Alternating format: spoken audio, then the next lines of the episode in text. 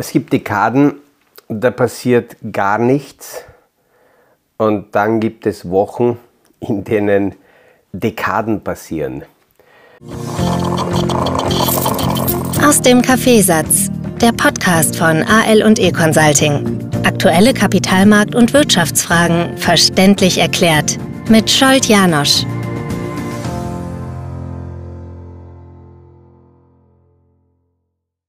Äh, diese Aussage von Lenin ist, glaube ich, in den ja, vergangenen Tagen so oft zitiert worden wie schon seit langem nicht mehr.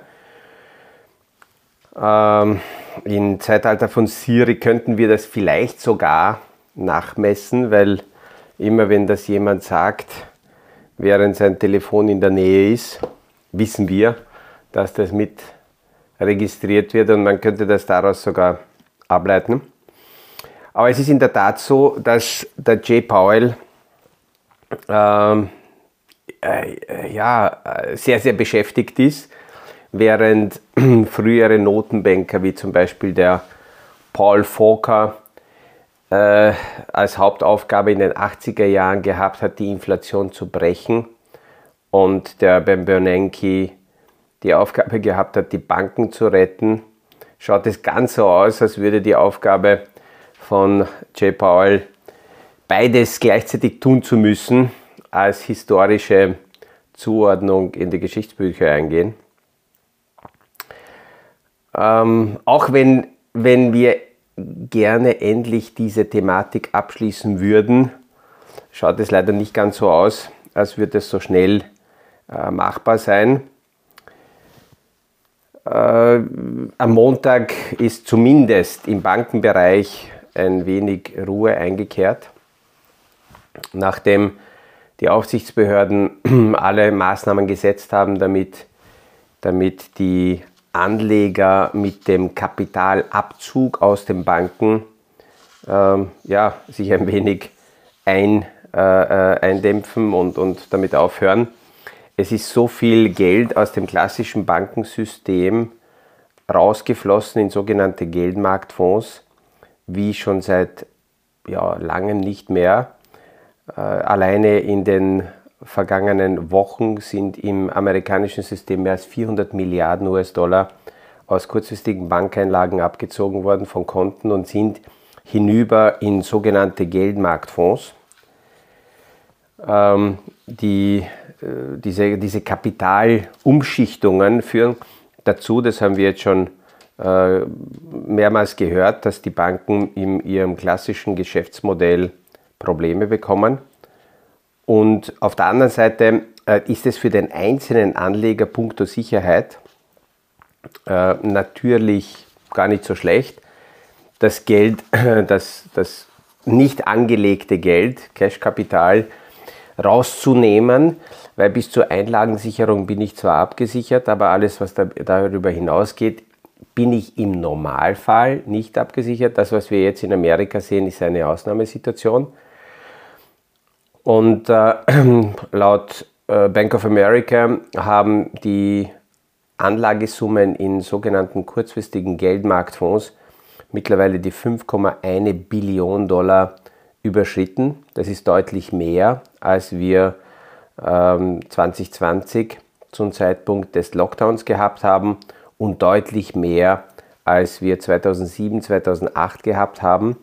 Damals sind die Summen 2007 von 2,5 Billionen innerhalb von zwei Jahren raufgeschossen auf, 9 Billio äh, auf 4 Billionen, also aufs fast Doppelte, um dann wieder zurückzufallen. Je mehr Vertrauen und Sicherheit und Risikobewusstsein im Markt ist, umso weniger wird in Geldmarktfonds geparkt. Und je mehr Verunsicherung, je weniger Risikoappetit, umso mehr wird in Money Market Funds geparkt. Das heißt, dieses Geld fehlt in der Wirtschaft, wenn wir nur überlegen, wir haben 2014, 2015 ungefähr 2,5, 2,6 Billionen in äh, Money Market Funds gehabt. Und aktuell sind es 5,1, dann heißt das, dass ungefähr 2,6 Billionen Anlagekapital äh, wieder abgezogen wurden, teilweise aus kurzfristigen Konten, teilweise aber auch direkt als Investitionskapital. Und das fällt natürlich. Ähm, grundsätzlich ist das immer eine gute Gelegenheit für Langzeitinvestoren und für äh, solche Anleger, die ihre Strategie haben, die kurzfristige Liquidität sichergestellt ist. Das ist immer wieder ganz wichtig, dass die kurzfristigen Reserven sichergestellt sind. Und in solchen Phasen kann ich natürlich äh, grundsätzlich besser einkaufen, weil wenn Kapital an den Märkten fällt, dann heißt es auch, dass die Kurse nicht in der Höhe sind. Wir haben derzeit keinen Bereich, wo man von einer Blase, von einer Übertreibung sprechen könnte, wo, wo die Leute hinlaufen und alles aufkaufen. Nicht einmal um die äh, künstliche Intelligenz herum hat sich genügend Hype ausgebildet, sodass dort sehr viel Geld reinfließen würde. Ähm, das heißt, zum Einkaufen ist es ganz gut. Natürlich kann mir niemand sagen, wie lange so eine Situation dauert, weil die aktuelle Situation eigentlich mit den makroökonomischen äh, normalen wirtschaftlichen Entwicklungen nichts zu tun hat, sondern von den Zentralbanken mit dieser Liquiditätssteuerung eigentlich künstlich herbeigeführt wird. Und ähm, das ist die Hauptfrage, wann, wann diese aktuelle Zinspolitik und äh, Kapitalverknappungspolitik enden wird. Bank of America hat in einer äh, anderen Statistik sehr gut dargestellt, dass die sehr äh, starken radikalen Zinshebungen der Zentralbanken in der Vergangenheit immer dazu geführt haben, dass mit einem größeren Umfall ähm, diese Zinssteigerungsperiode nicht nur beendet wurde, sondern sofort danach die Zinsen gesenkt wurden. Und es wird schon sehr viel diskutiert, ist das, was wir gesehen haben, schon genug? Und äh, dürfen das jetzt ohne größerem Umfall die äh, Notenbanken hinnehmen als Zeichen, dass diese Zins, die radikale Zinshebung so in der Wirtschaft nicht gesund ist? Oder brauchen wir tatsächlich einen Riesenkabum, damit hier Vermögen vernichtet wird und es werden erst dann die notwendigen Schritte von den Zentralbankern unternommen. Das Problem ist als Anleger, es ist völlig egal, ob wir damit jetzt einverstanden sind oder nicht, was aktuell passiert, weil äh, wir gar keine andere Möglichkeit haben, als in diesem Fahrwasser, das aktuell uns zur Verfügung steht, zu rudern. Die Märkte preisen das, was aktuell passiert, ein. Ob das jetzt vernünftig ist oder nicht, das ist kurzfristig an den Märkten egal. Und das ist das Schwierigste, womit man sich als Anleger ähm, ja, abfinden muss. Selbst wenn die ähm, Notenbanken beginnen würden, die Zinsen zu senken, heißt das noch nicht, dass sofort ein Aufschwung kommt, weil im ersten Moment die Wirtschaft es dann noch so einpreist, dass, ähm, dass wenn die äh, Zinssenkungen beginnen, dass die Wirtschaft eigentlich meint, aha, es ist viel, äh, im, im Hintergrund gibt es noch viel mehr Probleme, als wir bis jetzt schon wissen. Und deswegen sind die Notenbanken gezwungen, die Zinsen zu senken. Und äh, im ersten Moment würde die, würden die Kapitalanlagemärkte darauf eher negativ reagieren, bevor sie dann wieder positiv darauf reagieren, dass jetzt wieder Liquidität günstiger wird. Ähm, ich habe ja gestern darüber gesprochen, dass in etwa 20 Prozent der Unternehmen im Normalfall, in einem normalen Wirtschaftsumfeld, wobei, was ist schon normal, äh, weil wir permanent in Schwankungen sind, ähm, entweder Übertreibungen nach oben oder nach unten, aber im normalen Umfeld gehen etwa 20 Prozent der Unternehmen in Konkurs. Das ist die normale Bereinigung. Und die Notenbanken versuchen jetzt wieder langsam in diese Normalität hinzukommen. Ein Problem, das wir derzeit sehen, sind sicher die regionalen, kleineren amerikanischen Banken. Und auch wenn man jetzt in Europa sagt, ja, das geht uns nichts an, trifft uns das trotzdem auch in Europa, weil die nicht regulierten Kleininstitute und sehr viele ähm, und Institute, die nicht einmal eine Bank, äh, Banklizenz haben, die in Amerika aufgrund der äh, Lockerungen kleine Schlupflöcher gefunden haben und hier genauso in der Finanzierung von äh, Immobilien, in der Finanzierung von Klein- und Mittelbetrieben drinnen sind. Diese kleineren Institute stellen natürlich ein Problem dar, weil wenn man diese Institute jetzt fallen lässt, dann fallen damit, wenn wir nur die Regionalbanken hernehmen, äh, sehen wir dort ungefähr 70 Prozent der Immobilienkredite in Amerika, nicht bei den Großbanken, sondern bei den kleineren Banken. Und diese nicht regulierten kleineren Institute, Schattenbanken, äh, kreative Unternehmen haben die Liquidität natürlich auch nach Europa gebracht.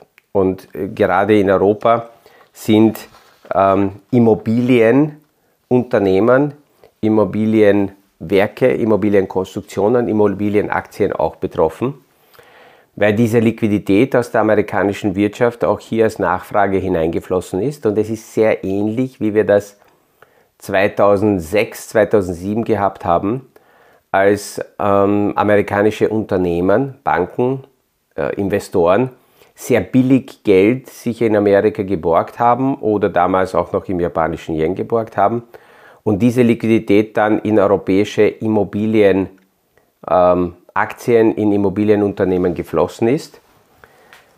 Die Nachfrage hat dazu geführt, dass die Kurse sehr stark gestiegen sind und wir können uns noch erinnern, da gab es Aktien, die sind im Immobilienbereich von 6, 7 Euro auf 12 innerhalb von zwei Jahren gestiegen, um dann, als die Probleme im amerikanischen Markt begonnen haben, dann wurden diese, diese Summen hier aus dem europäischen Markt recht schnell abgezogen, weil diese Investmentvehikel sehr liquide waren, die konnten jeden Tag gehandelt werden.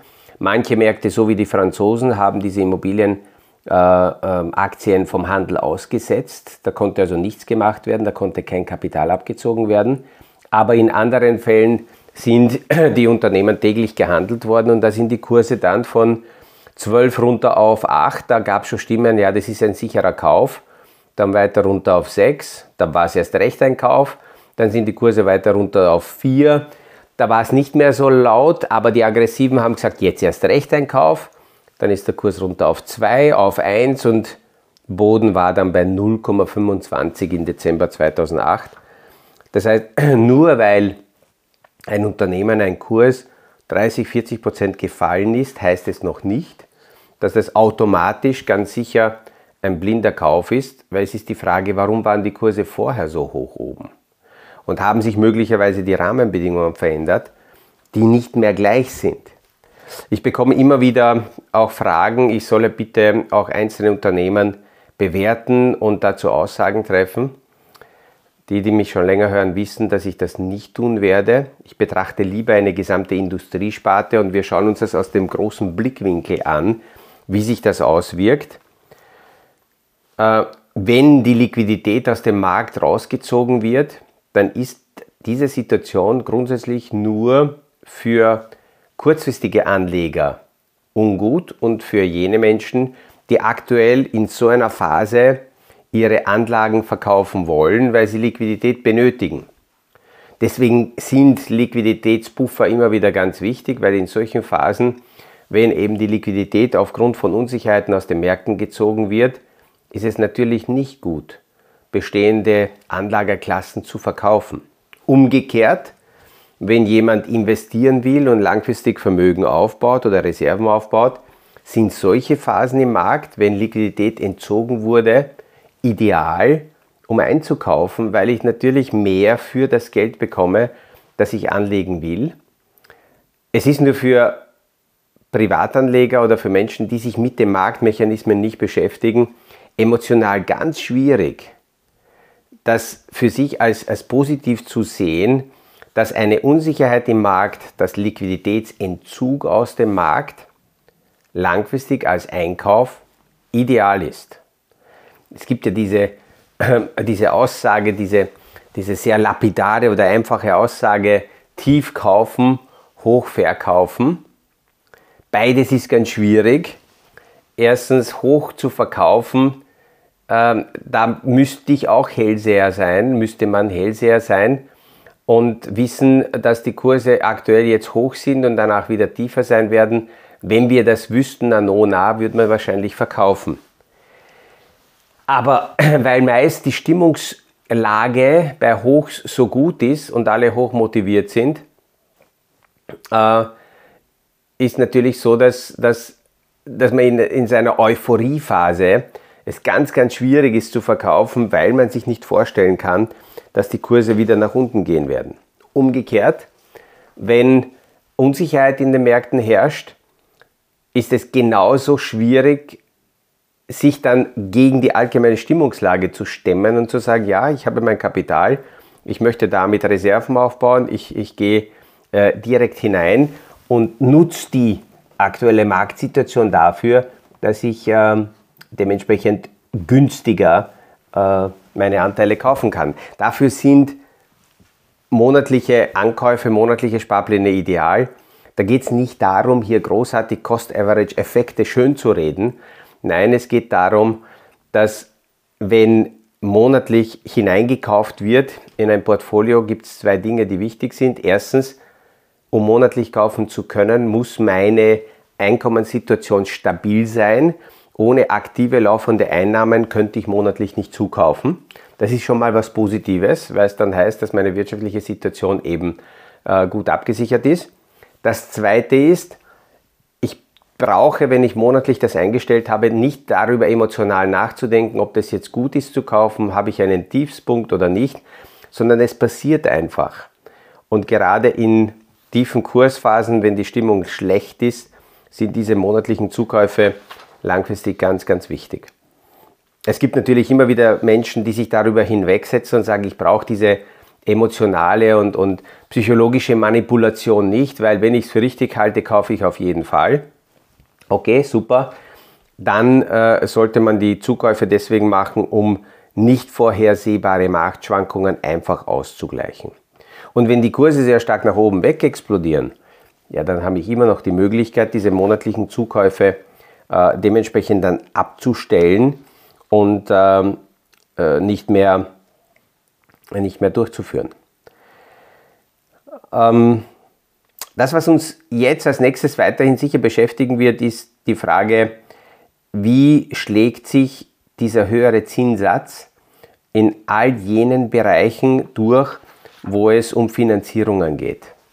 Und auch wenn Unternehmen zum Beispiel Dienstleistungen und Produkte produzieren, die sie aus dem aktuellen Cashflow finanzieren, also auf Kredite nicht angewiesen sind, muss man trotzdem sich anschauen, wie sehr sind die Käufer, die Kunden dieser Unternehmen auf Kredite angewiesen.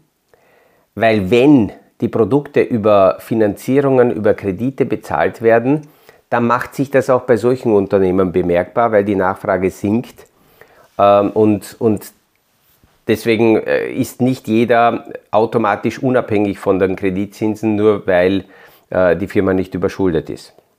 Und ganz stark haben wir die Finanzierung bei den Immobilienprodukten ähm, äh, und im Immobilienbereich. Und das wird sehr stark beobachtet, was da passiert, weil die Umfinanzierungen jetzt anstehen und in diesem Jahr nicht nur in Amerika, auch in Europa sehr viele Immobilienprojekte umfinanziert werden müssen.